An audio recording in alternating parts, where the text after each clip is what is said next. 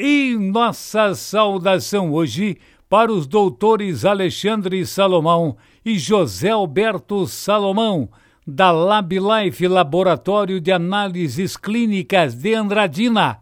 O prédio ficou realmente muito bonito. Parabéns aos dois, ouvintes assíduos do SRC. Alexandre, José Alberto, muito obrigado pela audiência e aquele abraço. SRC Notícia. Notícia. E o município de Araçatuba ganhou mais habitantes em um ano e está atingindo já, faltando um pouquinho só, para os 200 mil habitantes que a gente falou. Se mantiver o crescimento, sem dúvida alguma até o final do ano, começo do ano que vem, vai ultrapassar esse número. O IBGE, o Instituto Brasileiro de Geografia e Estatística, divulgou a estimativa populacional dos municípios brasileiros, com data retroativa a 1 de julho, atualizando as estatísticas que são apresentadas todos os anos pelo Instituto. Isso é muito bom.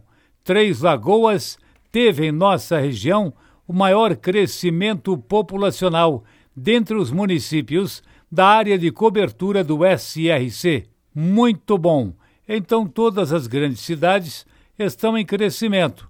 No caso de Birigui, no caso de Lins, São José do Rio Preto, Mirassol, Andradina, Dracena, elas estão realmente crescendo, mas os destaques ficaram para Araçatuba e Três Lagoas. Mirandópolis, fundada em 1934, possui uma população estimada de mais de 28 mil habitantes, com uma forte influência da comunidade japonesa. Sua economia baseia-se na usina de álcool, fruticultura e avicultura. Mirandópolis, também presente no SRC Notícias.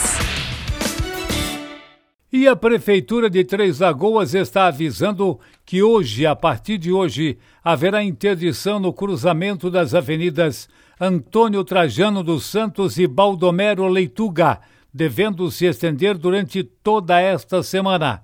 Apenas uma faixa da Avenida Antônio Trajano estará disponível nos dois sentidos. Já a outra avenida, Baldomero Leituga, estará completamente interditada a partir de hoje no acesso até a Avenida Antônio Trajano dos Santos. O motivo é a continuidade das obras de drenagem e pavimentação do Jardim Novo Aeroporto. A Prefeitura, por meio da Secretaria de Infraestrutura e colaboração dos moradores durante esse período, orienta também que os motoristas deem preferência em circular pelas ruas paralelas. É o desenvolvimento, isso, pede mais obras e a Prefeitura está desenvolvendo em Três Lagoas. O local fica comprometido agora para melhorar daqui a uma semana. E agora Andradina é notícia repórter Salvador Placoneto SRC. A Secretaria de Saúde de Andradina precisou suspender o calendário de vacinação de crianças e adolescentes de 12 a 17 anos contra a Covid-19. Segundo o secretário João Leme, o motivo é a falta de imunizantes específicos para esta faixa. As vacinas da Pfizer são as únicas permitidas para a vacinação de crianças e adolescentes e não há como irmos pegar, disse ele. Elas são distribuídas pelo Ministério da Saúde e, infelizmente, não recebemos o aporte do número de doses esperado para continuar a vacinação. Sendo assim, suspendemos e ainda não há uma data prevista para a retomada até a chegada de mais doses, disse o secretário. Com o cancelamento, os postos de vacinação do município aplicarão apenas as segundas doses agendadas para o dia, que estão garantidas. Segundo a coordenadora Carla Bach, a cidade tem quatro pontos de vacinações localizados na UBS da Vila Mineira, o AS Norte na Vila Botega, o AS Leste no Jardim Santa Cecília e UBS Benfica. Todas essas unidades estarão abertas das 13 às 17 horas para a realização da segunda dose. Continuam nestas UBSs e no período da manhã a vacinação. O número de postos de vacinação poderão aumentar para seis, para uma eficiente cobertura vacinal, oferecendo acesso à vacina com uma menor mobilidade dos cidadãos. No entanto, isso só acontecerá com a chegada das novas doses da vacina, então, passarão de quatro a seis os postos de vacinação instalados pela Secretaria Municipal de Saúde de Andradina. Salvador Placo Neto, SRC. Pois é, que bola fora do Ministério da Saúde, hein?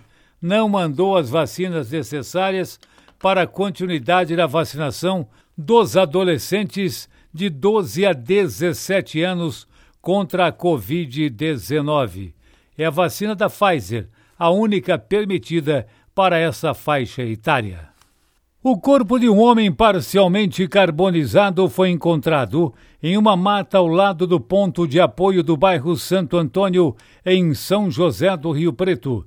Segundo a Polícia Militar, o corpo tinha duas perfurações à bala. A vítima ainda não havia sido identificada, quando divulgamos esta matéria, quando recebemos essa matéria. Os PMs foram até o local chamado por uma pessoa que encontrou o cadáver. O homem estava deitado de barriga para baixo. Peritos criminais foram acionados para levantar informações sobre quais foram as condições da morte. O delegado de plantão Jonathan Marcondes também foi chamado para completar e acompanhar o trabalho dos peritos. Olha, realmente ele foi encontrado morto nessa situação, acabou sendo queimado parcialmente, mas antes disso recebeu dois tiros e por isso praticamente morreu na hora.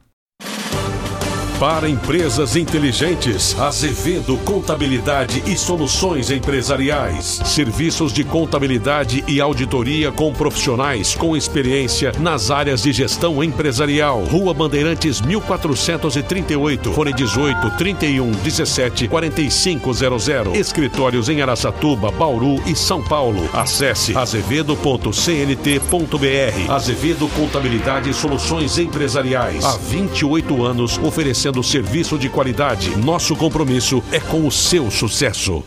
E mais um capítulo da novela Estádio Gilberto Siqueira Lopes, o Gilbertão de Lins. É capítulo de novela mesmo, parece o direito de nascer.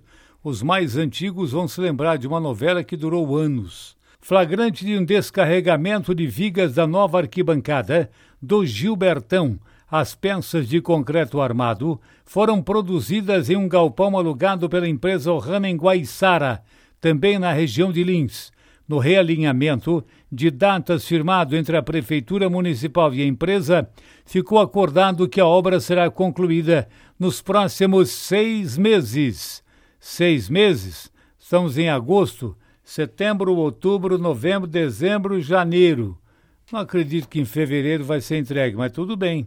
Vamos aguardar então. Estão sendo investidos 2 milhões e 200 mil reais de recursos do governo federal. O estádio Gilberto Siqueira Lopes está em obras em Lins há muitos e muitos anos. A Justiça de Penápolis, cidade localizada entre Lins e Araçatuba, condenou o médico anestesista Cleudson Garcia Montali a mais de 104 anos de prisão no processo referente à Operação Raio X, que investiga fraudes em licitações envolvendo o poder público e organizações sociais de saúde. Ele foi apontado como líder da organização criminosa durante a deflagração dos trabalhos em setembro do ano passado pela Polícia Civil de Araçatuba.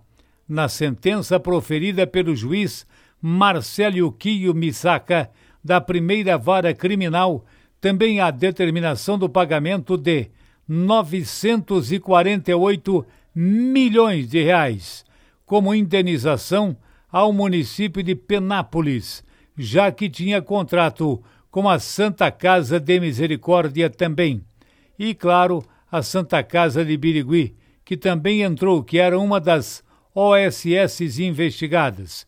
O médico, que já se encontra preso atualmente, pode entrar com recurso desta decisão.